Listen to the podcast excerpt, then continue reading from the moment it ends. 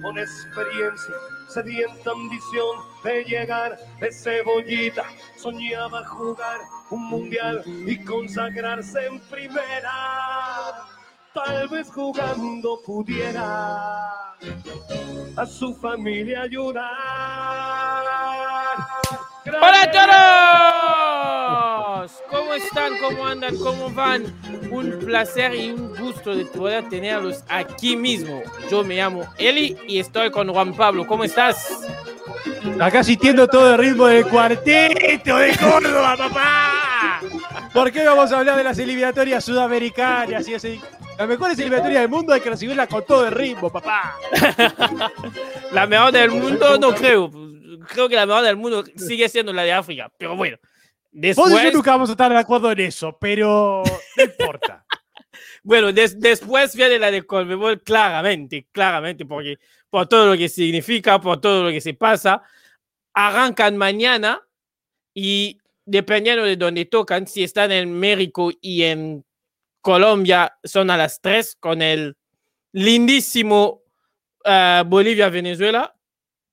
Sí, sí, claramente, si, si, no le van a ninguno de estos dos países, quizás no les diga nada, pero siguen siendo lindo, lindos partidos. Y bueno, después ya se vienen todo, toda la armada que ven, que ven pasando abajo ahí, el Uruguay-Paraguay, el Argentina-Chile, el Brasil-Ecuador y el Perú-Colombia. Así que son partidos así que se merecen la pena de, de hablar de ellos y de darse una vuelta. Uh, bueno, vámonos con el primero que está aquí, el primero de la casa, el Uruguay-Paraguay. ¿Qué podemos Uruguay, decir al día de hoy, Juan Pablo, sobre la selección de Uruguay? Uruguay lo que podemos decir es que está con una baja pesada en lo que respecta a delanteros. Cavani no va a estar presente, en este caso porque en su último partido con la selección uruguaya, que fue acá en el centenario contra Brasil, vio la tarjeta roja y también se pasó un poco con el tema de insultos, por lo cual tiene dos fechas de, de suspensión, así que no va a estar para esta doble fecha. ¿Quién va a acompañar a Luis Suárez en la delantera celeste? Ese ha sido el gran dolor de cabeza de Tavares. Porque cuando parecía que tenía el compañero ideal en George Andarcaeta, un jugador que ya lo hemos narrado varias veces aquí en la Academy con Flamengo, el muchacho da positivo de COVID. No puede y ser. Ya, ya no, no, te lo puedo creer. Nadie lo podía creer. Se, se, llamó de urgencia a Brian Ocampo, un jugador ¿Quién es formado Brian Nacional. Un jugador formado en Nacional, de acá de, de Uruguay, de un momento no bueno, excelente, con asistencias espectaculares a Gonzalo Vergesio, con goles propios muy buenos. Y la verdad que me parece un acierto enorme haberlo convocado. El asunto es que está para ser titular de la selección. Para mí no. No se ha revelado todavía cuál es el, cuál va a ser el once inicial de, de Uruguay, pero ya más o menos se va viendo que puede ser una situación inédita de mucha defensa, cinco volantes en el medio y Suárez arriba solo. Pasa cinco que también volantes. Cuando, y lo que pasa cuando esos cinco volantes se llaman Naitan Nández, Federico Valverde, Rodrigo Bentancur, por más que no te guste, bueno. Este... ah, bueno, ya le a defender entonces. Obvio. Porque Nández, Bentancur, Dios mío. Valverde. Valverde, bueno, Valverde es el bueno. Valverde es, Valverde el es- bueno. Nadie, nadie discute que Valverde sea una calidad impresionante. Pero se está. eh, hay varias hipótesis de cómo puede ser, pero la verdad es que mañana es cuando vamos a saber cómo se va a formar el conjunto uruguayo para recibir aquí en el Estadio Centenario a la selección paraguaya. ¿Le tienes fe a la selección? Sí, Porque recordamos que de momento son quintos, ¿eh? Es decir, el, famo el famoso sitio para, para el repechaje. Y sabemos El que repechaje- Uruguay con el repechaje. Uruguay y el repechaje es una historia de amor mejor que Crepúsculo. Así lo voy a resumir.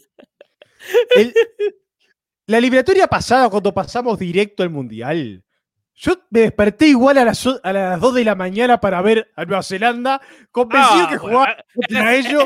Cuando vi que era Perú, dije, ¿qué está pasando acá? Acá hay algo raro.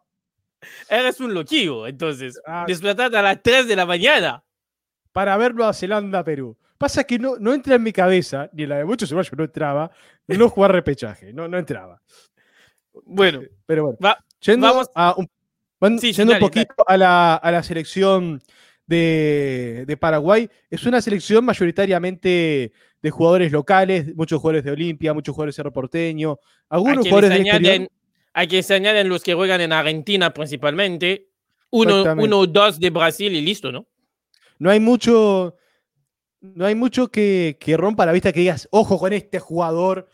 Y aparte, a- por lo que yo estuve echando la, la lista, no está Oscar Tacuara Cardoso, por ejemplo, que es un nombre muy referente dentro de la, de la selección Sí, guaraní. la, la- la- la edad pasa para todos, querido. ¿eh? Sí, sí. Pero no hay, tampoco he visto un jugador que lo supla como delantero paraguayo intratable. Tacuara Cardoso fue una cosa espectacular. Y Sí, Paraguay no, no, sufriendo- tampoco, tienen, tampoco tienen gran cosa por ahí. Tampoco tienen. Pasa que Lo, también lo amo Paraguay- mucho, lo amo mucho a Paraguay, pero desde Tacuara no, no, no, No- no no sale saca nada. un- no, no sale un delantero. hay que ver también lo que han Hay, sido hay que las decirlo selecciones. la realidad. Hay que ver lo que han sido las selecciones sub-17, sub-20 y sub-23 de, de Paraguay. Mira, mira lo David que Martínez. tenemos. Mira, David Martínez, que es muy Sí. bueno en River, pero es un defensa. Ahí, Defensa. Ava- Ábalos, Ábalos es bueno. Ese sí que es bueno. Ta, pero hay que después. ver cómo estás acompañado. Sí, después Rojas sigue siendo un defensa. Gómez sigue siendo un defensa. Junior Alonso, un defensa también. Es decir, que de los cinco, cuatro son defensas. No, También no hablemos de una cosa. Hablemos de una cosa que, que es verdad. Paraguay y Uruguay, ambos, por más que sea la- el partido más guay de Sudamérica, dirían los, los españoles, este, este, bromas aparte, ambos no- nos hemos caracterizado por defensas férreas y fuertes. Por lo tanto, defensa sobra tanto en Uruguay como Paraguay. Sí, traen delanteros que defensa sobra. Exacto. Eh, por eso es que también eh, adoramos tanto en nuestro caso a Suárez y Cavani, porque son tipos que le tiras un ladrillo y es un gol. Pero volviendo y saliendo de bromas, Espera, Eh, espera. Pancho me dice Almirón. Almirón no es delantero. Almirón es un creador. No es un delantero Almirón. mediocampista con Sí. proyección ofensiva, Con- pero no. Pero no es un delantero. Pero delantero, el- acá estamos hablando de delantero, delantero centro, o por lo menos un 9 Tipo o un Luis 11. Suárez. Tipo Luis Suárez, Lautaro Martínez, tipo Edison Cavani, eso estamos hablando cuando nos referimos a Un delantero centro. agüero. No estamos hablando de jugadores que puedan funcionar en ataque. Ahí ya el abanico es mucho más amplio. Pero así es como está funcionando. Bueno, Paraguay tiene defensores para elegir porque la garra guaraní y la garra charrúa son muy parecidas. Pero después, para concretar, les está costando. Las elecciones formativas últimamente no han arrojado cosas buenas y Sí, sí. no creo que Uruguay tenga mayores problemas para vencer a Paraguay. No creo que se repita un 4 a 0 como la última vez que jugamos uruguayos y paraguayos en el centenario, pero puede ser una victoria para mí sin mayores inconvenientes para la, la selección celeste.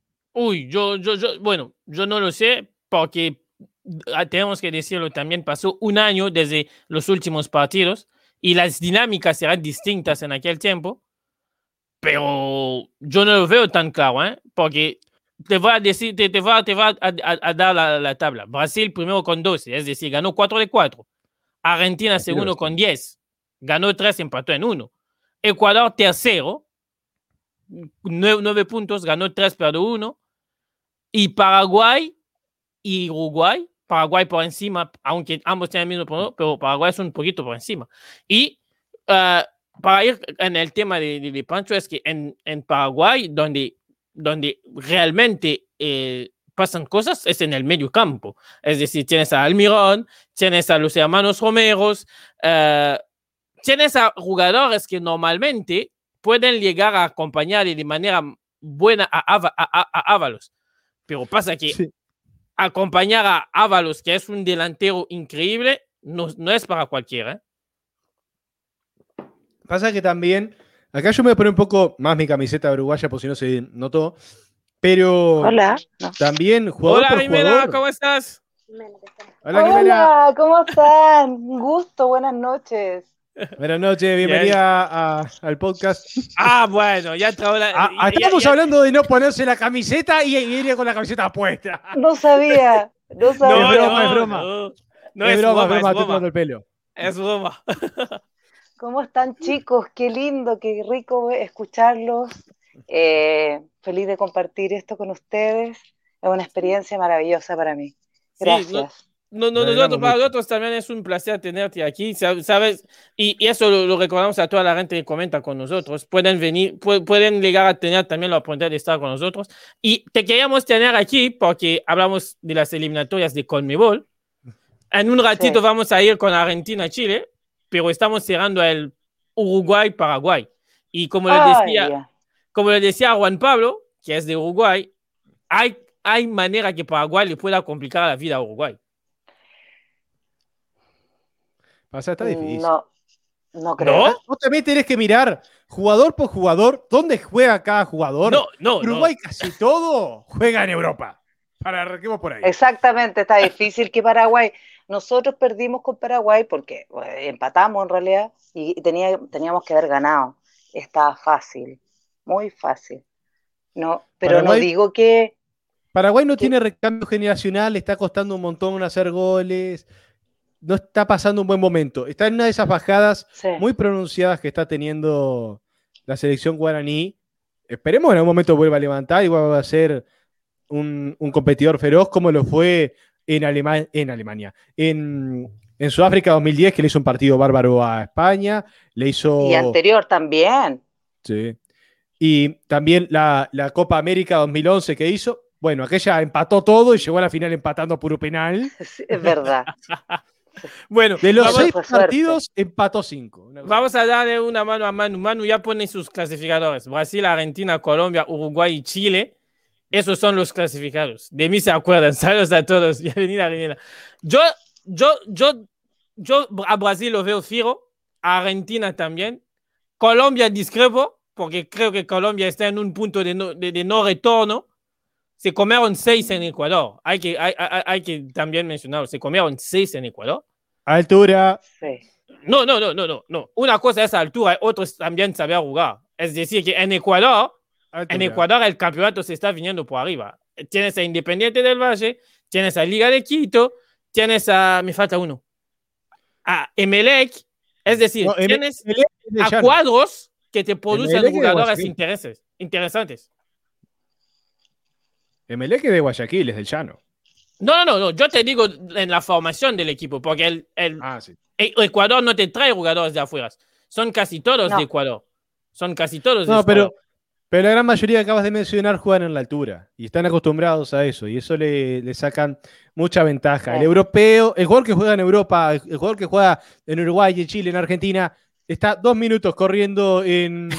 No, pero perdóname, los chilenos vamos a jugar a, a Bolivia y nos va bien, per- ganamos. Eh, a- a- la Eh, estadística digamos. y todo. Y, por sí, es ejemplo, Bolivia. eh, no me diga- no me Con digas todo tú, respeto, es Bolivia. eh, cuando va a la selección Una cosa es Bolivia, otra es Ecuador, es distinto. Ya, pero cuando va la selección argentina, Messi nunca va. O pierden o empatan. Messi estaba en el 6 ¿Sí a o no? 1. Messi No, pero, pero, a- a Bolivia no va. No, a Bolivia Por la no- altura, no, la no, FEC no comparece. No, no, ahí no compare. No aparece. No aparece. Déjenme saludar a, a Evelyn. Y bueno, Ah, hola. normalmente de lo que veo, de lo que veo, y me- eh, por ahí me corrijas, Juan Pablo, si es- Sí. eh, estoy confundiendo, Uruguay tiene la posibilidad de ser 6 de 6 porque después juegas contra Venezuela. Venezuela que- también no es el mejor de, de la zona. Venezuela ha hecho una eliminatoria la pasada muy floja. El asunto es que, a diferencia de Paraguay, Venezuela está teniendo una generación que no, ha- no ha explotado todavía en mayores, pero tiene una generación floreciente espectacular. Yo me acuerdo de aquel Mundial Sub-17, Sub-17, no, Sub-20, de 2017, que llegaron a la final del mundo contra Inglaterra y la perdieron por detalles. Es una generación, tiene a Soteldo, por ejemplo, que nunca había un jugador José. Martínez, Roger Martínez, Salomón Rondón. Fariñez. Hay un- toda una generación nueva, una camada nueva venezolana que tiene un potencial impresionante. Y aparte, Uruguay históricamente ha sufrido mucho en Venezuela, así que yo no lo doy como 6 de 6. Creo que a, que a Paraguay se le gana. Sí, pero si Pero- haces 2 de 6, el eh, Tabaré se va, ¿no? Si haces No, 2 puntos de 6, Tabaré se va, ¿no? El maestro No está más atornillado en el asiento. No se va a ir jamás. Ojalá, No, ojalá no se vaya. así, ha sido el único técnico que ha podido llegar a, a, a, lo- a- optar a los tercer lugar a- de los mundiales últimamente. En todos los, en todos los últimos mundiales ha sido Uruguay el que ha estado. O sea, A ver, sin salir, sin. ¿eh? sin contar Brasil. En aquel mundial. Con a- esta mano, en Ah. algún mundial. Robaron. Hoy, no, pero. A ver, se cobró penal, se cobró penal. Oye, pero, personalmente, personalmente me gusta Uruguay. Mucho. Todo el mundo nos ama. No, no, no, no. Sí, yo me no- no, no. encanta. Rivera, yo lo digo porque yo soy de África y, y- y es mi manera a mí de picar a Juan Pablo. Es decir, que en aquel Ah, mundial bueno, Gana hizo las cosas para estar en semifinal, pero falló, falló al final, No hablemos, Bueno. no hablemos de la jugada previa a ese tiro libre, porque estamos toda la noche hablando de otra cosa. Y acá estamos para hablar de las eliminatorias que se Ay, vienen en la sí. Conmebol. sí. Entonces, Bueno. la última para Uruguay-Paraguay. eh, marcadores. ¿Cómo, cómo, ¿Cómo sale el partido? 3-0 para mí. Uruguay. 2-0. 2-0 Uruguay. Yo digo un 2-1. Con un gol a, a los 90 ahí, como lo hace Uruguay normal, muchas veces en eliminatorias. Como lo hicieron en. Chile. ¿Por qué? Como lo hicieron en Chile. No hablemos de la última eliminatoria porque e- esos secretitos entre, entre los equipos que nos dejaron fuera, bueno, también nos portamos mal en un momento, pero Brasil nos tocó al final. eh, a ver, a ver, a ver. Brasil no tiene nada entre- que ver. Brasil no se iba a dejar perder ver. nunca. Pero tampoco era para empate el Colombia con Perú. po. Para quedar, Bueno, ya que estamos con Colombia y Perú, Colombia Hable- y Perú juegan mañana. hablemos bien, Colombia y Perú hablemos juegan mañana. son. La última vez que se jugaron, terminaron en 0-0 y clasificaron ¿Eh? ambos al Mundial. Claro, Esta- con los secretitos, la pelota al medio y No se nosotros ataca más. llorando. No se ataca más. Esta vez, Como Dios manda.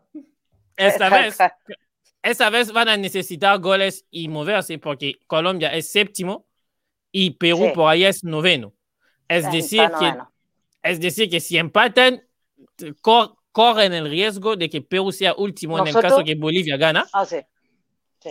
y que Colombia sea por lo menos octavo.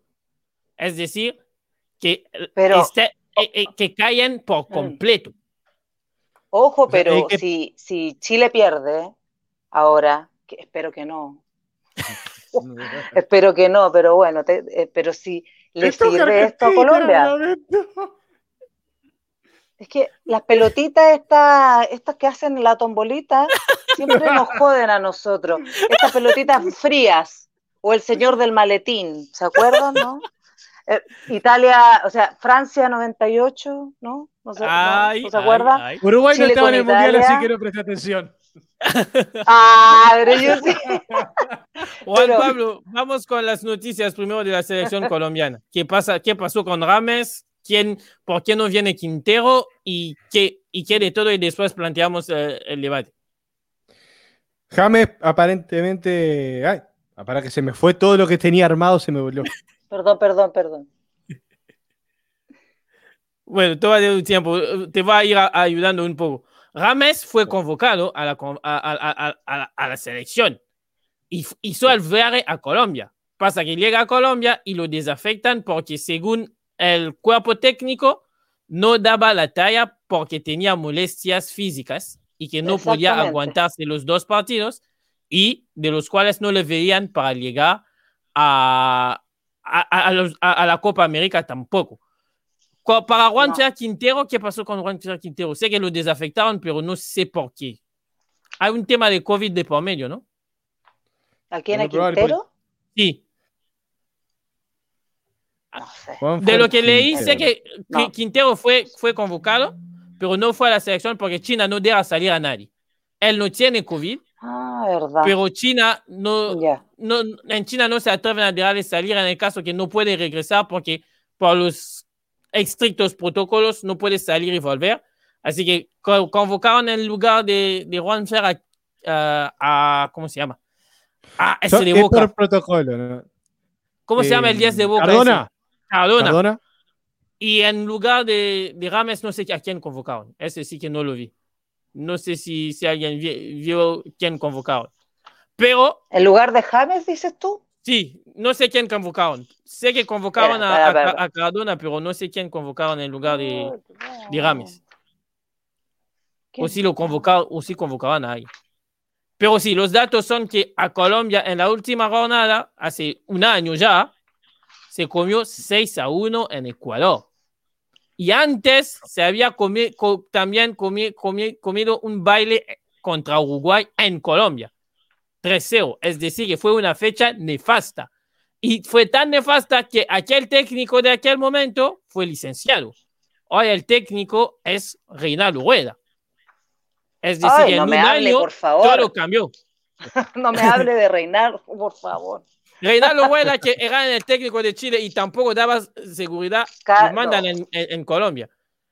Entonces, Lamentablemente, no. sí, dale. Eh, eh, Rueda fue, yo no, no, no, no he dudado de que pueda ser un buen técnico, que por algo lo, lo han elegido todo, tiene un buen currículum, pero lo que pasó en la selección chilena, que debo decirlo, hay que ser bien honesta, mucho que me gusten los jugadores, mucho el fútbol, pero debo decir que la selección mandaba la- el camarín el tema de, del técnico, así como mandó el camarín eh, también a... eh, Como que a muchos no les, gust- no, no les antes- gustaban los cambios, ¿no? Porque sé que hubo un, pro- un problema no hubo con cambio. Eran los amigos de los amigos, eran los amigos de la selección dorada. No había cambio, no había, había muchos chicos de cantera que decimos, bueno, todos saben, eh, que estaban muy dispuestos, tenían muchas ganas de jugar por la selección, jóvenes, chicos que de 20 años, y no hubo recambio de nada, eran los amigos de... Y Los cuando amigos quiso Alexis meter el bisturí, cuando quiso meter el bisturí, No se, se lo atacaron. Ajá. Por eso, por Ay, eso no. creo que, que, que no quiso dar el brazo a torcer con Rames, porque una vez que- que, que vio que Rames estaba como vengo, pero después me retraso, lo sacó a Rames. Y Rames sacó un comunicado para decir que él estaba listo, pero que la selección no le, no le dio. Entonces, con todo esto que pasó, porque las, las computadoras fue hace dos semanas, y en dos semanas pasó todo este mundo. ¿Piensan que hay una manera que Colombia pueda reimponerse para que mañana pueda sa- sa- sal- sacar algo allá en, en Perú o ya lo damos por perdido? El asunto es que Perú es una selección que viene muy flojo. Muy, muy flojo. Entonces, eh, esta selección Colombia, aún desarmada, aún atravesando todo el problema que está atravesando, perfectamente puede lograr llevarse algo de Perú. Y con algo puede ser, puede ser un empate o hasta un triunfo, porque con meter la pelotita en el arco una vez más que rival ya está. Perú está muy flojo después del Mundial de... No, después de la Copa América. Tuvo un arranque eliminatoria muy, muy malo y le está pesando mucho eso. Gareca es un excelente entrenador, un gran motivador, pero andás a ver si te logra manten- man- mantener esto bien. Yo creo, Creo que, que Colombia se falta velocidad. Es que Le- cuando juega con Zambrano en defensa es difícil también. ¿eh? Colombia tiene más velocidad que Perú y por lo demás, eh, bueno, con- solamente con Guerrero, eh, no sé cómo está el otro chico que iba a jugar con eh, Lam- Fal- la- Falcao, ¿cómo se llama este chico? Za- hace la ¿Zapata? ¿Zapata o No, Muriel? Zapata me parece que iba a estar. ¿O no? Sí, No, creo no, que. Zapata está. Zapata no sé iba a si estar. hace dupla con Muriel o con Falcao, eso sí que no sé. Con Falcao, creo. No. Pero Falcao no iba a estar, pero va a estar Guerrero, en Perú. Estamos hablando Sí. de Perú, ¿no? Sí, sí, Sí, sí, sí. Sí, sí. Pero El tema es que Falcao. no hay. El tema es que, ponele, en, en Perú sacás a Guerrero. ¿Quién hace los goles? As- Así de, así de malo hay que ser. Ah, ¿Quién hace los goles tienes en Perú? Rui, Rui Díaz con la mano de vuelta. Pero- No sé. Pero el dedo en la llaga, Perú, tú, Juan Pablo, todo el rato. Así como, el No, pero la- llaga, ay, hay, que decir, hay que decirlo, hay que decir la verdad, Sí. es que Perú, Perú tiene, no tiene defensa, porque yo para No. mí cuando vienes con Zambrano no es una defensa. Lo vimos en Boca, está fatal, no mete un pie delante del otro, no tiene defensa Perú. En el medio ya son todos viejos, Tapia se hace viejo, nadie da la talla, y arriba pudieron comer- convocar a Ormeño, no lo convocaron. Eh, tienen a Lam- Lampedri, ¿se llama? Eh, eh, el que juega en Italia. Lampedri, Lam- Lampedura, Lampedri, sí. Lampedri, y, y tampoco aparece en la selección. No. Rui Díaz lo amo mucho, juega en la MLS aquí, pero Rui Díaz, si, si, si, si el salvador de tu selección se llama Rui Díaz, arrancamos mal. Bueno, Ruiz Díaz eliminó a Brasil de una Copa América con un gol con la mano. Ya es un mérito, creo. Sí, pero ya pasaron cinco años, seis. Está, pero Ah, y, el, y el gol de Maradona, la mano de Dios, falta, pasó mucho y todavía está dando vueltas. Que paz descanse nuestro querido. Entonces, entonces, mañana empatan, ¿no? Porque nadie, na- nadie da seguridad de nadie, de nada. Es que igual están jugando en casa, Perú. Sí, pero no pero- cuenta por la pandemia. Sí, la pandemia ya no. emparejó A ver, todo. Ah, No. Normalmente el Monumental de Lima es un, es un estadio que se hace sentir mucho. Pero por la gente, porque la gente que los peruanos son muy apasionados. Pero cuando no están, es como jugar en, en cualquier otro estadio del mundo. Lo pones a jugar acá en el Centenario es lo mismo. Lo lleva a Estados Unidos es lo mismo. Sí. No, no hay mucha diferencia. Ujú. No hay, no hay diferen- diferencia, no veo, no veo tanto yo, ¿eh? Porque la, la- la- la verdad, y tampoco me, me dan seguridad, es decir, que ambos necesitan ganar mañana, pero son tan ma- son- tienen un nivel tan bajo que pueden liar la mañana y El, el asunto que también es que ambos necesitan ganar, pero también ambos saben que donde pierden se despiden del Mundial. Y muchas veces cuando pasa eso, de que ambos están igual de necesitados y tienen el mismo miedo a perder, el resultado es un partido chato, aburrido, 0 a 0, grande como una casa, como el edificio del lado que tiene 14 pisos de alto. Así que 14 pisos uruguayos que son más porque tenemos planta baja. Así que... Así que puede vaticinar una cosa muy aburrida. Si hay un gol, es de casualidad y sin querer. Bueno, el que de seguro no tiene que perder mañana es Perú, porque después de Colombia, el martes va a jugar contra Ecuador en Ecuador. Es decir, por la altura. Ah, ya. Si pierdes mañana, chao. Ecuador que siempre arranca muy bien las eliminatorias y más en Quito que se hace muy, muy fuerte. Anda a cantarle a Gardel. Es que, es que ambos, ambos tienen un, calen- un calendario malísimo, porque después de, de Perú, Colombia recibe a Argentina. Y vete tú a Eh. saber, vete tú a saber si, si, si Messi llega ahí con, con el enojo de que lo quitaron un- una Copa América en su casa. Es muy complicado eh, la fecha para ellos. Yo, yo no sé, bueno, igual van a faltar, van a faltar como seis partidos después, pero Ah, si mañana, si ma- mañana si no ganas, estás afuera. ¿eh? Estás casi afuera. Y se complica cuando quedan, cuando van cuatro fechas, vas a jugar la quinta y te quedan 13 partidos más por delante. Sobre todo si, sobre todo si eh, entre Venezuela y, y Bolivia ah, uno gana. Porque si, si uno de los dos gana, puede mandar uno de estos dos como último de, de la tabla. Y ahí ya es tremendo. Es porque sea último después de Bolivia, detrás de Bolivia, esto sí que ya, yo ya Perú ha sabido ocupar ese deshonroso lugar y yo estoy convencido de que va a poder hacerlo de vuelta. Bueno, vamos a ir en un paso, va- vamos a ir, próximo paso, vamos a Brasil y vamos a terminar con todo, en- con Argentina-Chile. Ah, ¿Cuáles son las noticias de Brasil, Juan Pablo? Brasil prácticamente confirmado. Bueno, salvo, salvo lo de la Copa América, que esto ya lo veremos. Ah, me sacaste lo mejor. Brasil, el Brasil de, de Tite, para mí, el mejor equipo de, la, de Sudamérica por destrozo. Y por técnico, porque tiene un técnico de 10 que no pierde ningún partido. Tite, básicamente, eh, recordemos, el tipo, desde que asumió en Sudamérica por partidos oficiales, no ha perdido. Eh, no va. No, no ha perdido ni uno. Por, por partidos oficiales en Sudamérica no ha perdido un solo partido. Sí, es muy complicado. ninguno. Todo ganado. Es muy complicado así. Sí.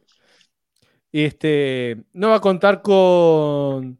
con eh, no, para, sí va a contar con Dani Alves y tenemos a la gran figura del momento, Gaby Gol, Gabriel Barbosa, que vuelve a la, a la selección como uno Qué de lástima, los. mañana no hay, no hay trofeo para, él, para que él pueda tocar y ganar el partido.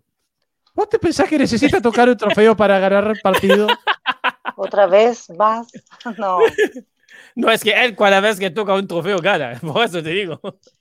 Estuvimos viendo la final de- del Carioca, del Campeonato Carioca entre Flamengo y Fluminense. Estaba empatado en la ida 1 a 1. En la vuelta Flamengo este, está pasando y Gabigol vuelve a tocar la copa del Campeonato Carioca. Resultado, dos goles en dos minutos y Flamengo campeón otra vez. Bueno, Brasil hizo 12 de 2, es decir, todavía no perdió ninguno. Juega Ecuador el viernes, no mañana, el viernes, y juega después a Paraguay. La pregunta para Brasil es sencillo. ¿En qué fecha se clasifica para, para el Mundial? Porque Ya, ya... está clasificado. Para mí ya ver. está. Brasil desde que arranca la eliminatoria ya se sabe que va a ser uno Ya o está. tres como mucho. Y ya está. Sí, pero tres, si se hace tres, ya, ya pasó algún problema por ahí, ¿eh? Sí, sí. No, suele, no suele ser menos que es el el único segundo. fijo. Es el único fijo. Yo me acuerdo de, es, lo de Dunga es 2010 o 2014. ¿Cuál, cuál? Donde ¿Mundial? tardan en meterse. Du- con, ¿No con? Dunga. No, no. 2014, 2010. No, en 2010 fue, fue, clasi- fue primero en Dunga. clasificarse. Sí, Dunga, en 2010. te- ah, tardaron en meterse. Cuando, Sí. cuando se llama todo el, todo, todo, todo, el Para problema. Sudáfrica. Sí, Sí. sí, Tardaron en meterse, Ah. pero también después en, en Sudáfrica hicieron un más o menos un torneo más o menos Torneo sereno. malo. Torneo malo fue el de Brasil. La Es forma en la que perdió con Holanda. jugar. Es que para Sí, mí un buen torneo de jugar. Brasil es llegar en, eh, en, en cuartos. Para mí.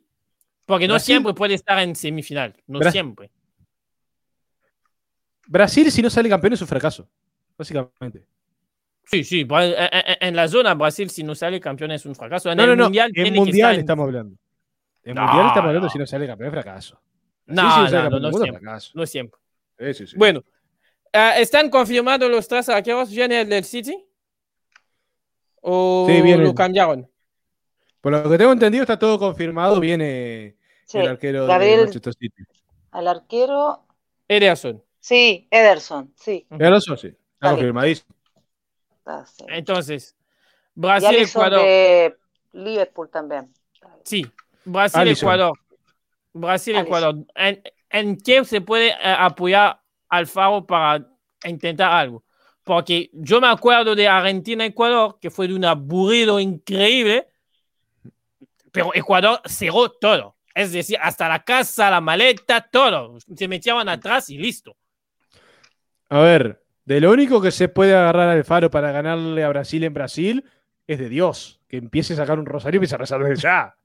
Eh, es colgarse en el, en el, en el El travesaño. El travesaño. La de murciélago. y todos. El asunto, eh, nada más. el asunto es sacar un 0 a 0, un empate y ya me saqué un punto de Brasil. Exactamente. Porque Sí, sí, eh. Sí, dale, dale, Juan Pablo.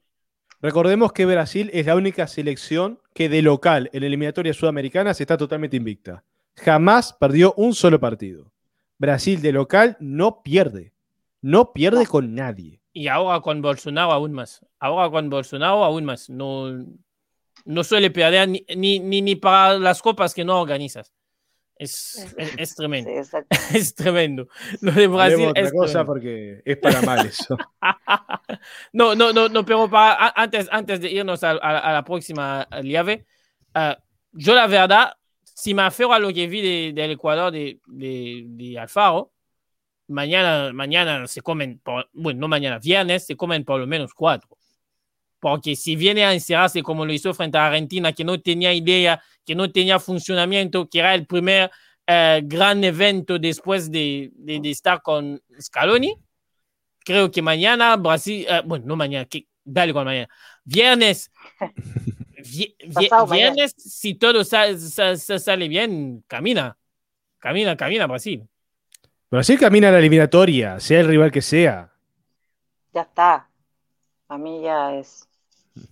No, No, no hay, más- no hay mayor aparte- duda, no hay polémica, no, No. hay nada. Brasil es Brasil. es como, como Argentina y Uruguay. Argentina y Uruguay, perdona Juan Pablo, pero siempre que juegan Argentina y Uruguay empatan, es como, ya onda, medio punto para cada uno. porque está Messi, el mejor amigo Suárez. Antes cuando estaba Diego, Diego Forlán, no era así. Nos No, arrancamos no los ojos. Soy yo, yo soy más viejita, ¿ah?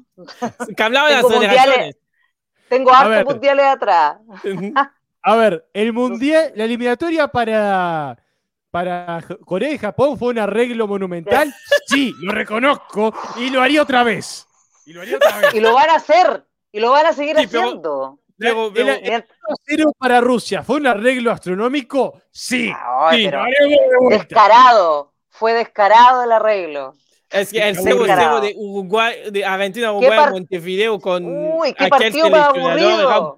Era, era aburridísimo. ¡Aburrido! Patearon eterno, dos veces al arco horas. y listo.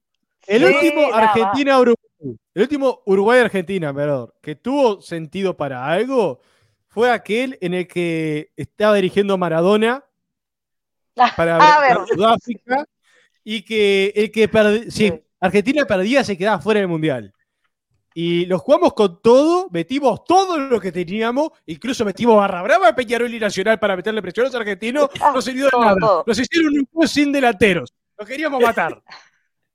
Pero es que Maradona, Maradona tenía peso ahí, era como, ¡oh! Bueno, A ver, Maradona tenía como tenía tanto peso y tenía su propio campo gravitacional alrededor de él de lo que pesaba este tipo. Eh, Pero Bueno. chistes aparte. Este, fuera de eso no hay partidos eh, recordados. Porque después el siguiente para Brasil, Argentina llevó un equipo B. No, no- ninguno de los jugadores que estuvo en ese partido contra Uruguay este, fue al Mundial. Y Uruguay ganó 3 a 2, pero un partido que era para Argentina. Decían, vos, estamos acá porque sí. va a cumplir. Hablando de Argentina, esta es la alineación Sí. de mañana. Dibu, Dibu Martínez como el arquero, el arquero del Aston Villa, West Ham, Aston Villa, ¿mm? siempre los confundo. ¿Cuál, cuál, cuál es? ¿West Ham o Aston Villa? Weston. West Ham, bien. Y en defensa, defensa de, de cuatro, Foyt, Cuti Romero del Atlanta, Martínez Cuarta de la Fiorentina, Tagliafico del Ajax y medio centro de tres, Ocampos, Paredes de Paul y arriba Di María, que yo no entiendo qué hace en la selección. Lautaro y Messi. Lautaro Pero y dime- Messi. Pero Di María de pronto tiene sus sorpresitas, ¿ah? No hay que mirarlo mucho a huevo, Di María. Es que A ver, Di Mar- María. Di María, yo María ya en llegué a- 2014. al límite de, de, de- de saturación del Di María. Es- Di María, dale, en Juan Pablo. 2014, do- Di María en 2014 era para mí el mejor jugador de Argentina de verdad, incluso más que Messi. Tuvo un papel Sí, sí, sí. superlativo en lo que fue la clasificación. Pero a partir de ahí, tuvo una seguilla de lesiones que cada vez que lo precisa más el equipo, crack. Acá en Uruguay con un amigo le decimos el ángel de cristal. En cualquier, eh, la apuesta no es cuántos goles va a hacer, es en qué minuto se lesiona. Pero igual ha Pero sigue goles. teniendo. Ha hecho Sigue goles y cada tanto muestra un poco Sí, pero, pero Cada tanto muestra un poco el- la calidad de jugador que, que fue y que Exactamente. puede potencialmente volver a ser. Sí, pero ya juega en un campeonato de retirados. Lo amo, lo amo mucho a a la liga francesa, pero en Sí. esta liga parece que salvo el PSG no existe nadie más. Y eso que este Eh, año el no. PSG perdió el campeonato. El Mónaco. En Mónaco, Mónaco tuvo una liga buena porque, a ver, si Mónaco fuera realmente fuerte, estaría en la Champions todos los años porque después Ah, de sí, PSG no hay nadie. Lo que pasa es que tenemos Se ahí fue uno James, chileno se fue Falcao Sí. y se vino abajo. Chao.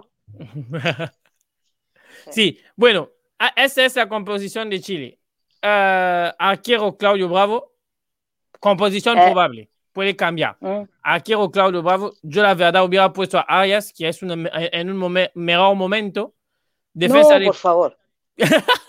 Sé con de la Bravo, selección no, no. anda. Esto, esto sí, Aria te, esto eh, sí te lo se doy. pone muy nervioso. Es, es Sí, sí, con la selección no anda. Defensa ¿Y de Gary? cuatro. Eugenio Mm. Mena, Guillermo Maripán, Gary Medel, Mauricio Isla. Medio Ya. centro tres. Tomás Alarcón, Eric Pulgar, Charles Aranguis. Dios mío, sigue jugando Aranguis. Y arriba, Eduardo Vargas, Luis Jiménez y Alexis Sánchez. No juega Vidal porque Vidal tiene COVID. Hay que decirlo. Exa- no me hable de qué horror, ha sido un temazo este. Vidal cada vez que necesitamos un partido, siempre, siempre, siempre se manda alguna embarrada. Pero es Sí, especialista, pero esta pero vez no gracias a es su esa, em- culpa, Jimena. pero no, sí es su culpa. De hecho, acá en Chile ahora va a tener un, eh, tiene, va a tener un, eh, una eh, demanda sanitaria, algo así. Uy. Va a tener un, Ah, pues. sí, lo- le van a, van a, van a, a, a investigar todo este tema. De hecho, lo dijo la subsecretaria de Salud Pública, que arriesgó a todo el plantel. Si bien es cierto, tenía él su permiso y todo el cuento, no debió, no debió hacer eso, no debió salir. Tenía, lo- claro, los permisos los tenemos todos, pero esto era algo, es algo serio. Cada vez que tenemos un partido serio, Vidal se manda, yo a mí me gusta Vidal, pero se manda un se manda todas las embarradas del mundo. Y por lo demás, bueno, gracias a esa embarrada nosotros hemos ganado, así que puede ser que sea la cábala. Algo como de pronto es cábala, porque cada vez que Vidal se manda, como le digo, embarrada, nos juega el partido y ganamos. Bueno, de momento, de momento, Chile volvería a mirar el mundial en la tele, como lo hizo la última vez, porque son sextos. Son sextos. y Chile No, pero, tiene. pero, por favor, yo dije, ¿por qué? Los secretitos. Sí, sí. Sí, no. sí, sí, sí. Y Chile tiene a Argentina Oh, y a Bolivia. digamos. Es decir, que puede sacar cuatro puntos o seis si, se- si se mete. sí, Así que, con un ¿qué va a ser el planteamiento frente a Argentina, Rimena? ¿Cómo, cómo lo ves? Mira, eh, ¿sabes qué? Eh, bueno, como no está Vidal, eh, Lazarte pondría a Gary Medel en, en la medio campo, no de defensa, y ahí entraría Serra Alta en defensa. Estarían los mismos que están ahí, pero en vez de Gary se cambiaría.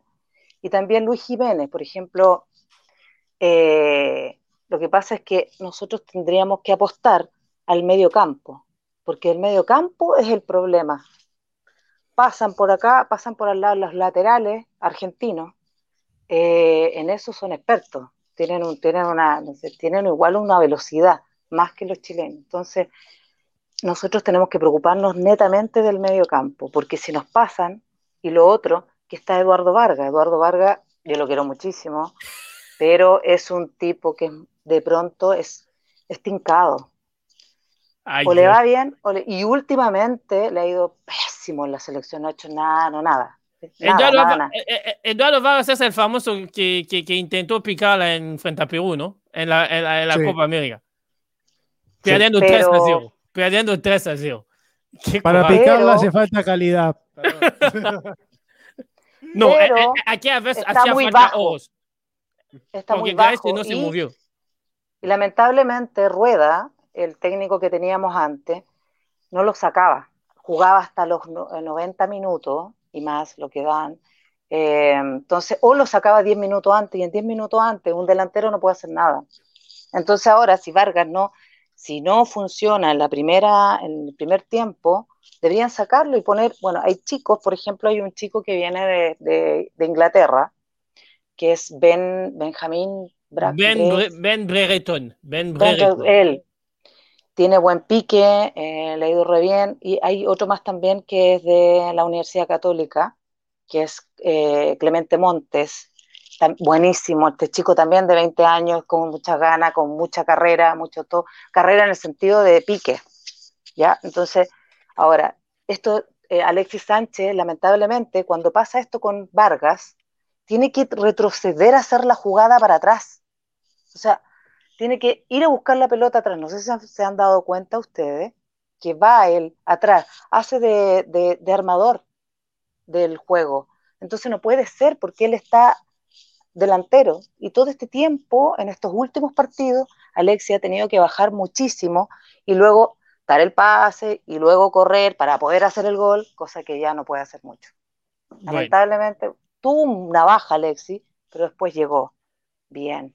Vamos a añadir algo en esto, eh, eh, eh, en, la, en el análisis de, de, de Rimena. Lazarte es de Uruguay, si no me falla la memoria. ¿Qué tipo de técnico es Lazarte, Juan Pablo? ¿Qué tipo de técnico es Lazarte? ¿Cómo lo describirías? Muy Porque- pragmático. Muy pragmático. Es un tipo que ve el cuadro y dice, a mí no me importa jugar lindo, jugar feo, no me interesa. Me interesa ganar. Es muy pragmático en ese sentido. Recuerdo el Campeonato Uruguayo Especial 2016 que él dirigió a Nacional, un Nacional que venía hecho una caldera después del Campeonato de Peñarol. Y ese Nacional no jugó lindo, no jugó lindo, pero tenía un Martín Ligüera que andaba muy bien y en base a eso armó el cuadro. Sin jugar bonito, ganó tranquilamente. Acá No también en Chile estuvo en la Universidad de Chile, bueno, la Católica también no pasó, no hizo nada, pero en la Universidad de Chile eh, sacó la Copa Chile, la Copa, eh, la Copa Chile y otra copa más y todo, y sacó el, el equipo que estaba, pero un desastre la U. Y lo sacó, y también tienes razón, porque el juego, no sé, nadie, nadie puede entenderlo mucho, pero hace goles. Y eso es lo que nos interesa en este minuto. Sí. Y del El- otro el fútbol lado- se gana con goles. Y del otro Tal lado cual. llega Argentina con todo este quilombo que se armó esta semana, de que si jugábamos la copa ahí, si la quitamos, si, si Oh, viene Messi o no.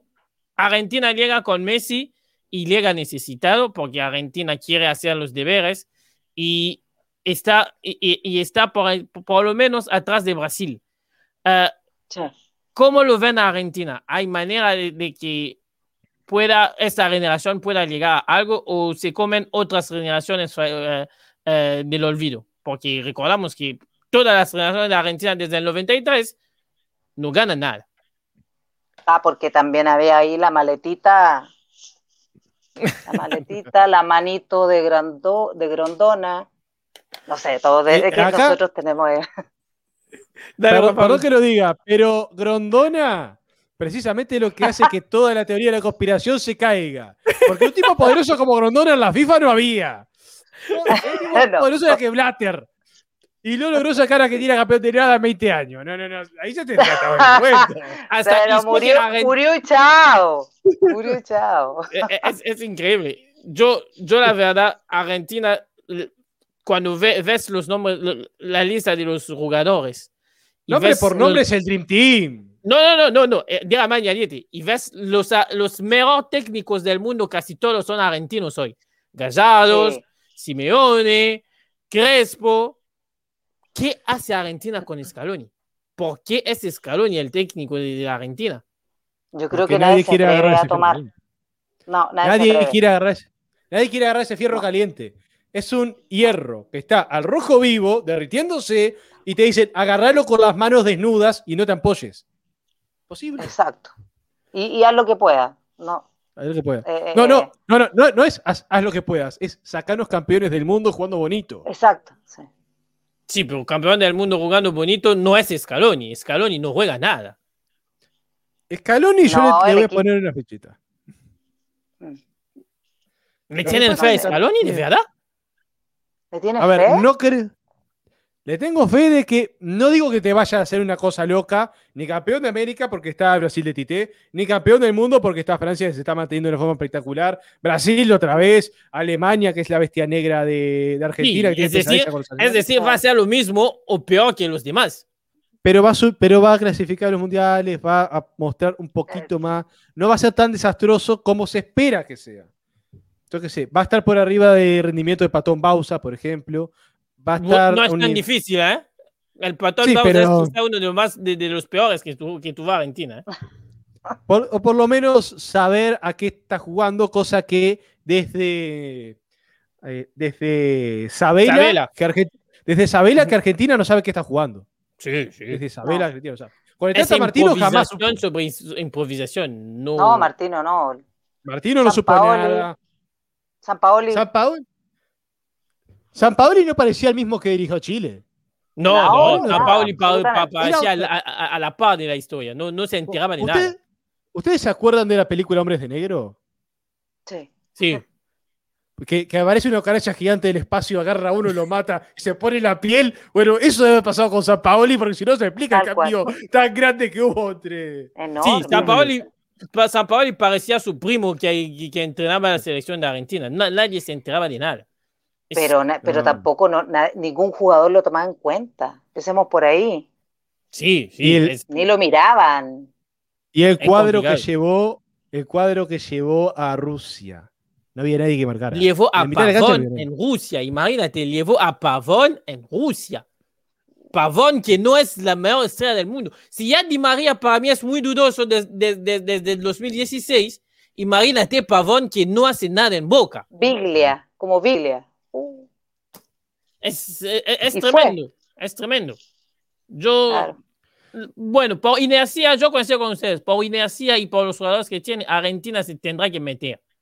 Pero Sí. después preguntarle a Argentina de, de salir campeón de, de- de- de una copa o de, un campeonato con, No, con, este, con esta ver. generación y este plantel, no lo veo. Yo no lo veo. yo tampoco. A ver, Yo, Yo creo Sé que llega, pero que- no. yo creo que se viene. Messi, Messi no va a ganar nada. No va a ganar esta Copa América. Sí, sí, y no esto, va a ganar el lo Mundial. Messi le va a pasar lo mismo que a la generación de Riquelme, Palermo y todos esos monstruos de Boca que ganaron todo con los clubes, pero no ganaron nada la selección. A Messi le va a pasar lo mismo. Lamentablemente, pues es un monstruo, pero va a quedar con el palmarés vacío en eso. Pero, y a partir de ahí, salve que haya una revolución argentina que diga, vos, tiramos dos generaciones hermosas a la basura y empiecen a tomarse muy en serio la dirigencia de las selecciones nacionales y que no pase nunca más nada parecido como pasó en los Juegos Olímpicos de Río, que dos semanas antes no sabían a quién poner de entrenador para ese equipo, este, y que una estructura fuerte en la AFA, van a seguir por este camino, pero infinitamente.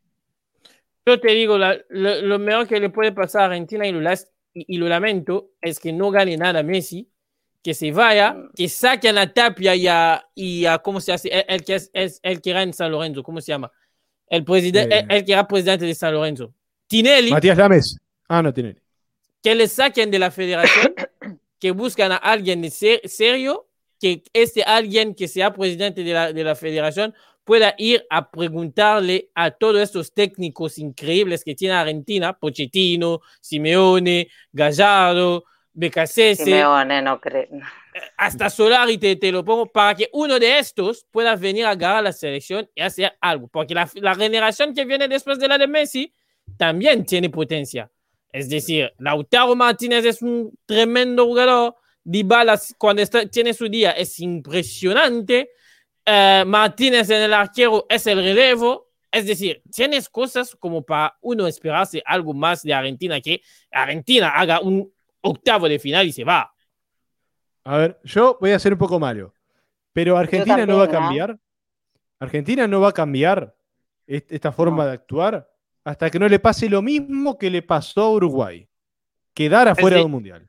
Es decir, quedaba fuera contra, con- contra, Contra Australia, Exacto. Exactamente. Cortar todo. Sí, Pero, sí. pero fue eso, literalmente lo estoy exagerando. Antes de Tavares, No, es verdad. Uruguay era Argentina sin estrellas. Era exactamente igual. Los entrenadores duraban un suspiro. Queda- Sí, sí. La eliminación de el, el no ir a, a Ale- Alemania 2006 fue lo que dijo, no podemos seguir así. Vino Tavares, dijo, yo tengo un proyecto. Lo miraron mal. Le dijeron, bueno, haz lo que quieras, meternos al mundial, haz lo que se te cante. De hecho, en el mundial mismo, antes que arrancara, ya toda la prensa uruguaya daba a Uruguay por muerto y, y ya estaban pensando hasta el nombre de quién iba a ser el sucesor de Tavares cuando ya lo echaran de la, de la selección. Y ya lo tenían. Yo sé quién era. Pero, claro, empa- em- pasó ese cuarto puesto. Ese cuarto puesto impresionante, se pasó a la fase de grupo y ahí ya dijeron no lo podemos echar. Y de ahí en adelante todo lo que es hoy. Pero eso nació del el sacudón de eh, no clasificamos a un fuera. mundial, de Ujú. quedar fuera. Con una Y, generación. y- y casi pasó con. Argentina en, en la última, salvo que Ecuador mandó, no sé a, a qué jugadores mandaron y se comieron tres. Es decir, que si aquel día Argentina empata, Argentina se queda fuera. Y eso sí que, bueno. Pero bueno, ah, ah, hicimos el repaso de las eliminatorias. Ahora vamos por lo que aconteció ayer, que es decir, el sorteo de la Libertadores y de la Sudamericana. Juan Pablo, ah, ¿qué pasó con Peñarol? Precisánoslo. A ver, yo voy a ser sincero. Yo vi que la bolilla de la Libertadores salía nacional y me iluminé. Dije, ahora sale Peñarol y tenemos clásico. Vi que el tipo abría la bolilla y dije, ya vi una P, va a salir Peñarol. Y lo vi en este celular, chiquitito, no veía nada. Pero igual, mi sexto sentido me decía, salir Peñarol. Y salió Peñarol. No lo puedo creer. Honestamente, pasaron casi dos días, 36 horas desde eso, y aún no caigo. un clásico uruguayo por competencia internacional no se da desde el 99, desde una Copa Mercosur. Qué tiempo, sí. Eh, hace muchísimos Jaime. años, muchísimos años. Yo no tengo recuerdo de eso. Y estamos hablando del partido que más veces se ha disputado en la historia de la Copa Libertadores. 38 veces se enfrentaron Peñarol y Nacional por Copa Libertadores. Es un montón. Y la verdad que estamos. No sé qué esperar. Falta tanto para eso que no sé qué esperar. Nacional viene subiendo últimamente su nivel. Bueno, ahora acaba de parar con Cerro Largo hace poco más de un par de horas. Y ta, estamos esperando qué es lo que Déjame ocurre. repasar los cruces primero de, de Sudamericana y después te digo Recordamos que define, se define en la casa del que terminó primero en, en Sudamericana, es decir, entre Nacional y Peñarol, se define en la cancha, en la, en la cancha de Peñarol. Después, Exacto. Independiente del Valle juega el Red Bull de Brasil, Red Bull Bragantino. Santos contra Independiente, que si Santos era aquel famoso Santos, se diría que era- eso también era un partidazo, pero Santos me da que eh, es un año de transición. El América de Cali de Colombia, eh, ahí un abrazo para Mafe que, que tenía que estar hoy, pero que no pudo. Frente al Atlético Paranaense, Atlético Paranaense donde se fue, se fue Daniel Torrens. ¿Es esto, no, Juan Pablo? Eh, sí, ahí se fue David Terans. David Torrens, David Torrens. Liga de Quito contra Gremio, Gremio que para mí creo que es el favorito del torneo. Es- Junior de Barranquilla frente a Libertad. Deportivo Táchira, que es la maravillosa sorpresa porque ya que el cuadro venezolano esté aquí, es, un es una sorpresa frente a Rosario Central. Sporting Cristal de Perú frente a Arsenal. Y te lo, te lo preguntaba eh, Juan Pablo porque yo tengo en mi, en- en mi memoria el recuerdo de lo que fue River Boca. Es decir, River Boca fueron dos, un, un- fue un mes antes de, de, de, de, y todo, fue un mes intenso. ¿Cómo lo vive, cómo lo vive Uruguay y cómo van a, va a llegar Uruguay hasta aquí, hasta ahí? A ver, se habla más de eso que de la Copa América. Así te lo digo. Imagínate. Pasa, fue, fue hace demasiado tiempo, yo tengo 31 años, va a ser la primera vez que consciente vea un partido de estos, porque yo de chico era muy inconsciente. Pero este, es algo de lo que se habla mucho, había mucho morbo, mucha expectación, y que justo fueran las primeras dos bolillas que sacó el señor del sorteo. Es, estábamos diciendo, vos, había pelota caliente ahí. Pero O sí. Sacaba ya se el está hablando. sí, ya se está Ida, hablando de que. La ida el 15 de julio y a la vuelta una semana después, el 22 de julio. Es decir, tiene- tienes 45 días. Es una Y- cosa.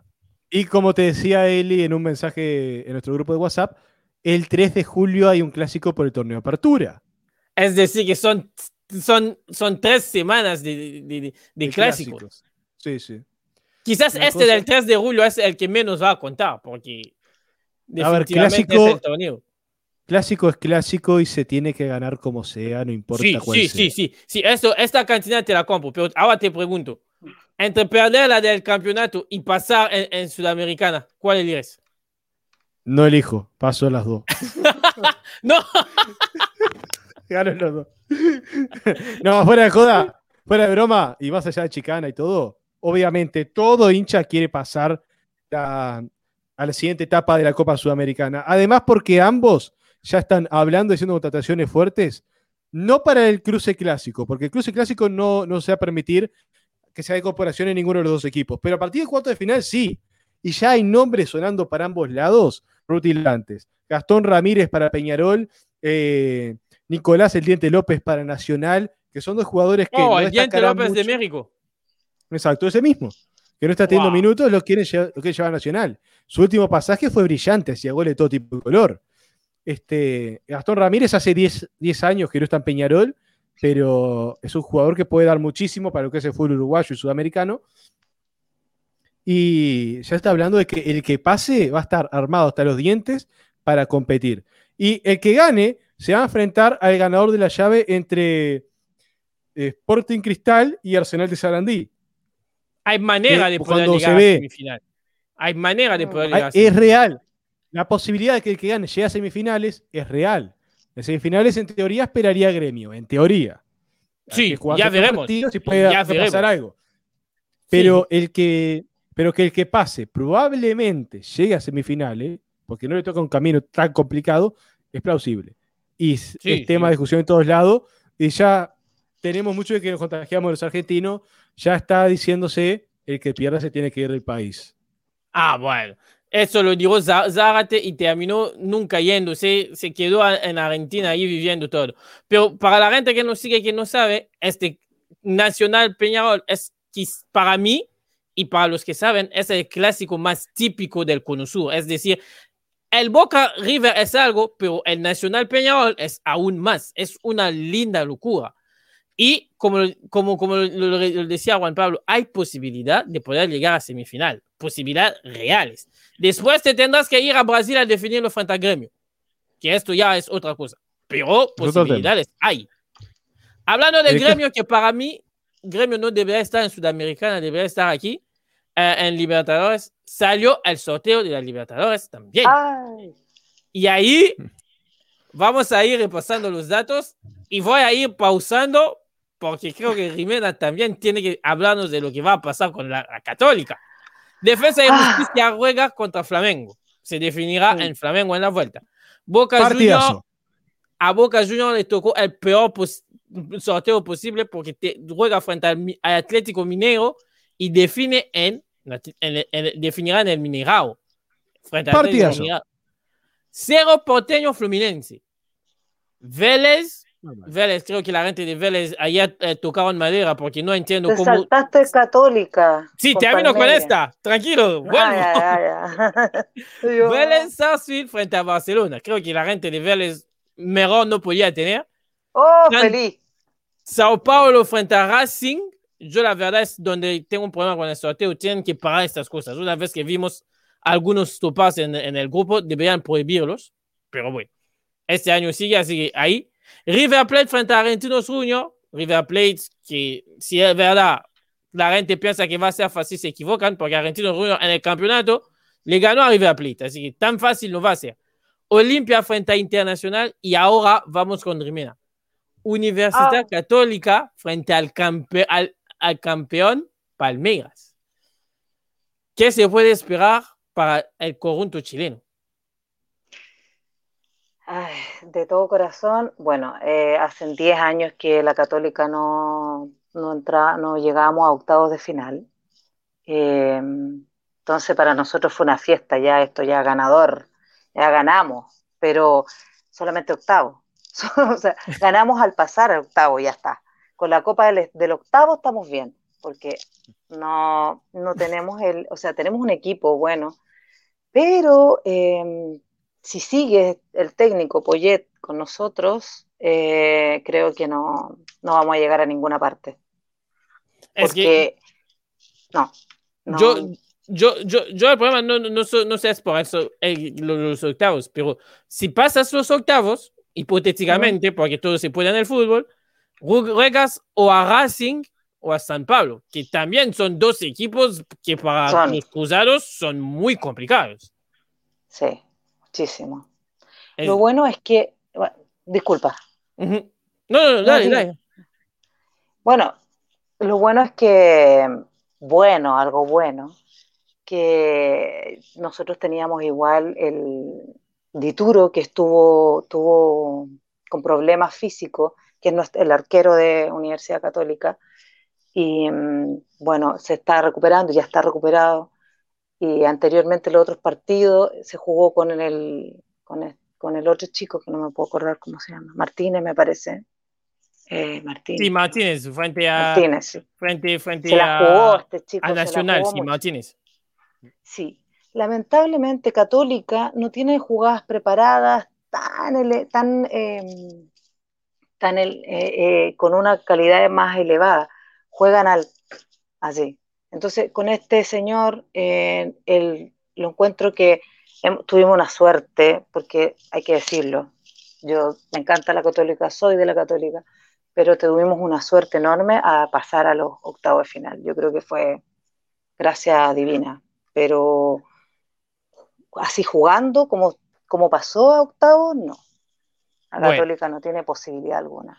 Vamos a ir a la parte más liviana porque ya casi estamos por despedirnos es la nota de la temporada de los internacionales. Y vamos a explicar a la gente. Es decir, escogimos a algunos jugadores donde los nombres están pasando abajo y vamos a ir notándolos. Vamos a, a- a ir en este orden. Juan Pablo, Rimena y yo. Y el primero de todos, aunque su nombre no aparece en la lista, lo vamos a dar lo vamos a dar a Rimena. ¿Qué nota le pones a Alexis Sánchez de su temporada en Europa? De, ta- tú, tú hablas De de uno 1 al al 10. 7 De 1 Al al 10. Ajá. o 8 diría, pero no tuvo mucho tiempo tampoco de jugar. También 8. tuvo lesionado.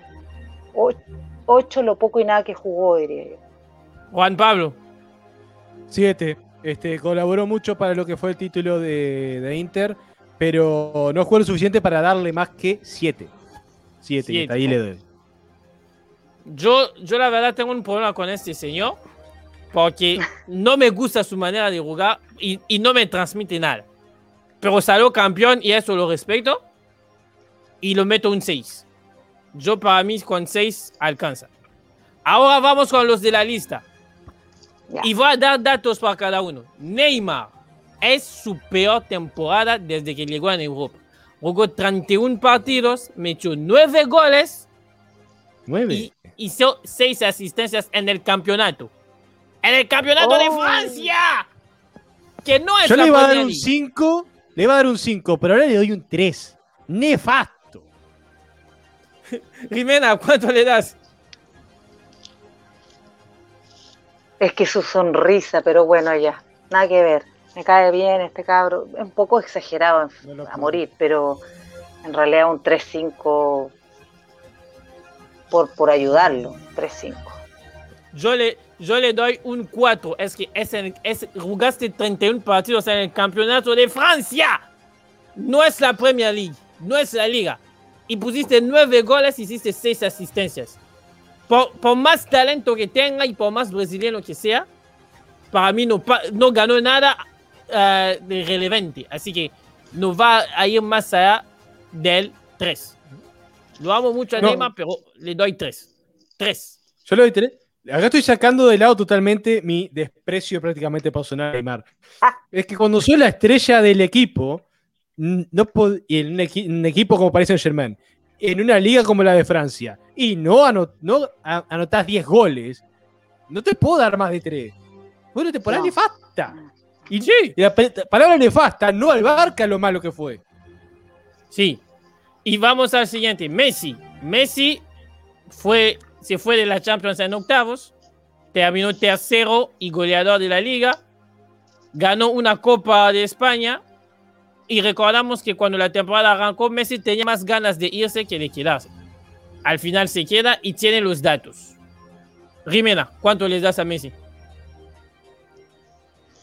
Y nada más la temporada. No, no hablamos del jugador estrella que es Messi, Ya, ya. pero la temporada. Por, la, por la temporada, Sí, 5. cinco. Para, la, para el potencial que él tiene. Juan Pablo. Ah, le doy 7. El bajón que tuvo al arranque fue muy pronunciado, muy pronunciado. Pero si Barcelona tuvo chance de pelear la liga hasta la penúltima fecha, fue por él. Y haber ganado la, la Copa remontando una eliminatoria tan difícil como la tuvo ante Sevilla, para mí suma muchos puntos. Yo lo- a, a Messi le doy un 7 en esta temporada. Ese bajón le- pronunciado que tuvo al principio, lo mató.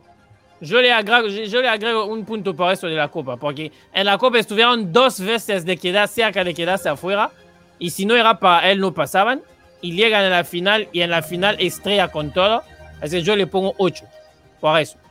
Vamos con el siguiente, que a mí me hubiera gustado que Mafe esté aquí, porque Mafe no cree mucho en este señor, Rames Rodríguez. Ah, eh, es ¿cómo le podemos poner notas esta temporada? Mm, No sé, la verdad que difícil.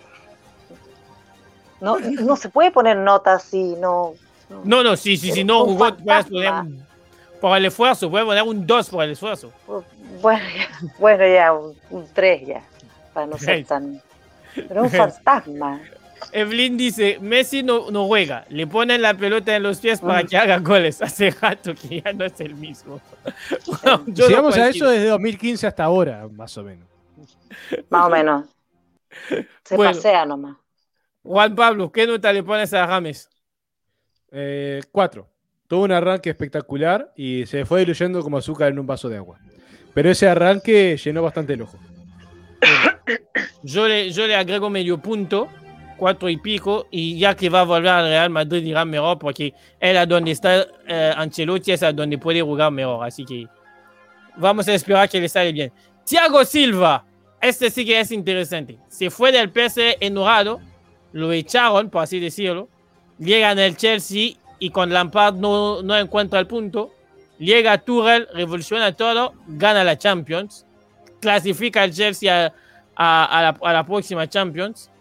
¿Cuántos puntos les- le, le das, Rimena? Es que este tipo es un. Es un, es tanque. Eh, no, le doy el 10. 10. Oh, 10. vale, Bien, me vale. gusta, me gusta el Thiago, me gusta, es muy bueno, me, me gusta. Es un placer verlo jugar, la verdad. Juan Pablo.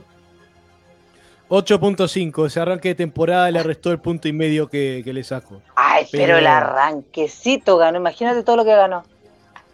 Igual. Yo, yo le meto un 7. Un 7. A mí, la verdad, un ¿Por- defensor, un que no tiene eh, ganas de comerse al mundo, porque eso sí lo reprocha Thiago Silva, me parece que él es bastante eh, tranquilito y bastante que yo limito, no me voy a pelear, voy a esperar y voy a quitar tran- con tranquilidad. No, un defensor tiene que morder. Así que le meto 7. El siguiente, Un, un Sí, dale. segundito. Para Eli, el defensor tiene que ser o uruguayo o no sirve. Porque si no, estoy dispuesto a ir a la guerra. Sí, casi, casi. Prefiero un José Jiménez a un Thiago Silva. Ah, el siguiente, Valverde. Valverde, el del Real Madrid. ¿Tenés numeritos de él? Valverde de Real Madrid. Ajá. Eh, Ese sí que corre y mete huevo. Ese sí. ya un siete y medio por ahí. Siete y medio. ¿No? Muy poco. No, está bien, está Sí, bien. Muy poco, siete y medio, ocho por ahí. ¿Puede Juan ser? Pablo, Siete y medio, ocho no, porque terminó una temporada en blanco. Y más allá de que me duele porque es uruguayo, formado en Peñarol, todo. Ay, Este- por eso, po. Y a mí me gusta Real Pero- Madrid, entonces ¿cómo? Eh, Pero terminó tan temporada en blanco. objetiva. siete por eso. Eh, Yo- Dentro del Real Madrid, para mí fue de los que más quiso, junto con Benzema y Sergio Ramos, fue de los que más quiso ganar algo. Y, y más energía para eso. Ujú. Sí. Yo también le pongo un 7. Yo ta- y creo que de los que quedan en el Madrid, eh, que si hacen limpia o no, a ese no lo toquen. Que si alguien del Madrid nos, nos escucha, a ese no lo toquen porque es el futuro. No, no, no. A ese no lo toquen. Así que yo le meto, yo le meto un 7. Vamos con el siguiente. Lautaro Martínez. Bueno, personalmente a mí me- no me cae bien Lautaro Martínez. Al principio me gustaba mucho, yo decía, este chico tiene mucho potencial cuando jugaba en Argentina, eh, muchos, muchos años atrás, unos par de años atrás, y no lo tomaba nadie en cuenta, y después ya lo tomaron y creo que se pierde mucho, eh, no sé si es muy eh, arrebatado, sé que salió campeón, sé que hizo hartos goles, pero así un jugador, un jugador, como creo que le hicieron igual. eh, eh, le dejan la pelota en la- para que haga los goles, porque a chutarle al arco Pero a todos delanteros solo. pasa igual. solo y no le No hay delantero que agarre la pelota en el arco, en el arco propio y llegue hasta el arco rival y haga los goles. Sí. A todos se les arriba. To- A todos les sirven en algún momento. Ya, pero oh, no sé ya. Entonces, No. ¿cuánto le metes? No, un 8. No, un 7, 7, un 7. Siete. siete. Un Juan siete. Pablo. 8. 8, 8, Oye, 8. que te gusta llevarme la contraria, Juan Yo- Pablo. ¿ah? Yo, Eh, yo soy pongo- contra de, de todo, yo, básicamente. yo, le había, Sí. yo le había puesto un 9, pero Ah. pasa que no pasó la, la primera ronda de la Champions y conmigo esto ya es, es, eh, te quita puntos, así que no le puedo meter más que un 7. Veremos lo que hace eh, la temporada que viene. Salió campeón, Vamos a ver, pero vamos a ver. en Champions me dejó bastante defraudado, así veremos. Dale un par de años más y es el va a ser uno de los mejores 9 en la historia de la selección argentina. Es, es de esperar. Ojalá. Bueno, nos quedan dos nombres. Vamos primero con el brasileño y nos vamos a terminar con el uruguayo. Allison, el arquero de Liverpool y de la selección brasileña. 8. 8. Muy bien. Juan Pablo. 7, esa mitad de temporada con Liverpool. Pero Sí, ¿por sí, qué sí. tú las empezadas y las mitadas, pero no ves lo que pasa después? Sé, sé que, sé que por ahí metió el gol que metió el Liverpool en la Champions. Y es Sí. increíble. Pero yo le meto un 6, 6, 6 y medio. Ah, Bastante, bastante. Bastante-. Me decepcionó bastante esta temporada. Me desilusiona, Elia. No, no, es que me, Ah, me decepcionó a mí. Apretado. Ah, no, la verdad, yo Allison lo amo, pienso que es el mejor arquero de, de- de- de la zona. Pero esta temporada no fue la el, mejor, el mejor para él, así que lo sufrió bastante y por eso seis y medio. Vamos con el último. La garra y todo, salvó al United, lo, lo metió en la final, metió el gol eh, en la final frente al Villarreal. Cavani.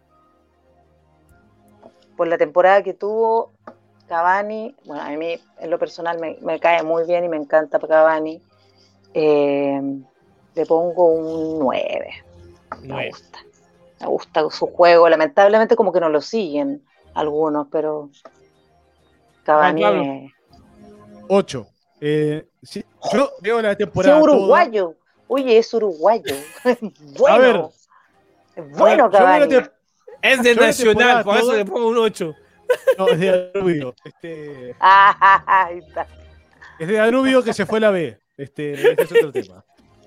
Sí. Este, pero pasa yo veo la temporada completa. El arranque, los primeros partidos hasta que se acomodó en United fue bastante flojo. Si veo solo desde que se acomodó en United en adelante, no es un 10, es un 24. Porque fue eh, el que llevó a United adelante. ¿Ves? Pero es Sí. eso, ese, ese rato, el que costó acomodarse, a mí le restó los puntos. Yo le meto un 9 y, ne- nueve y medio. Bien. Es decir, le quito el medio punto nada más por la adaptación. Porque viene, venía de dos meses sin jugar, via- de- de- tenía que adaptarse y es que pasaste de dos meses de inactividad a jugar en la Premier League. Y después termina después siendo ganador. El jugador más desequilibrante del United. Para mí se merecía ganar la final de la Champions, pero tiene un técnico que es eso que es. Así que para mí nueve y medio. Cavani es un, dema- un, un delantero, a mí dámelo siempre. A mí dámelo siempre. Bueno, esto fue todo del programa de hoy. Eh, Ay, mañana, gracias, gracias. Muchas Sí, gracias por la sí. invitación, chicos. Gracias. Espera, no, Nosotros- honor. todavía no nos fuimos, espera. Mañana Ah. Mañana, mañana, mañana arrancan las eliminatorias de la zona Conmebol. Si están en Colombia y en México, arrancan a las 3. Si están en eh, Chile, arrancan a las 4. Si están en Uruguay, arrancan a las 5 con el tremendo Bol- Bolivia frente a Venezuela. Venezuela. Venezuela. Y después, Yahoo. Y después sigue toda la camada con los partidos más grandes unos que, que, que los, que, que- los otros. Yo la verdad les aseguro que no hay mejor fecha que esta porque se dan partidazos increíbles y que a partir de mañana ya se va a ir descartando algunos. Así que yo, yo estaría ustedes, salvo al Bolivia, Venezuela, me miraría todo, todo lo que quiera, porque quizás por ahí también. No vamos a hablar de la Copa América hoy, hablamos de la Copa América la semana que viene, porque tenemos que tener claro el tema y no vamos a hablar de un tema que todavía no tenemos claro. Bueno, Señores, Jimena, gracias por venir. Juan Pablo, Muchas gracias, Eli. como siempre. Gracias, Juan Pablo. Gracias, Un Gracias, gusto. Jimena. Y- El gusto es nuestro. Sí, eh, tenemos que repetir. Nosotros nos vamos y como le dice la, le, dice la canción, It's Coming Home. Así que síguenos por todos lados Que gane donde el estamos. Y bueno, que gane el mejor y disfruten de su familia. el mejor. 5, 4, 3, Chao, igual. 2, 1. Gracias. Chao. Chao.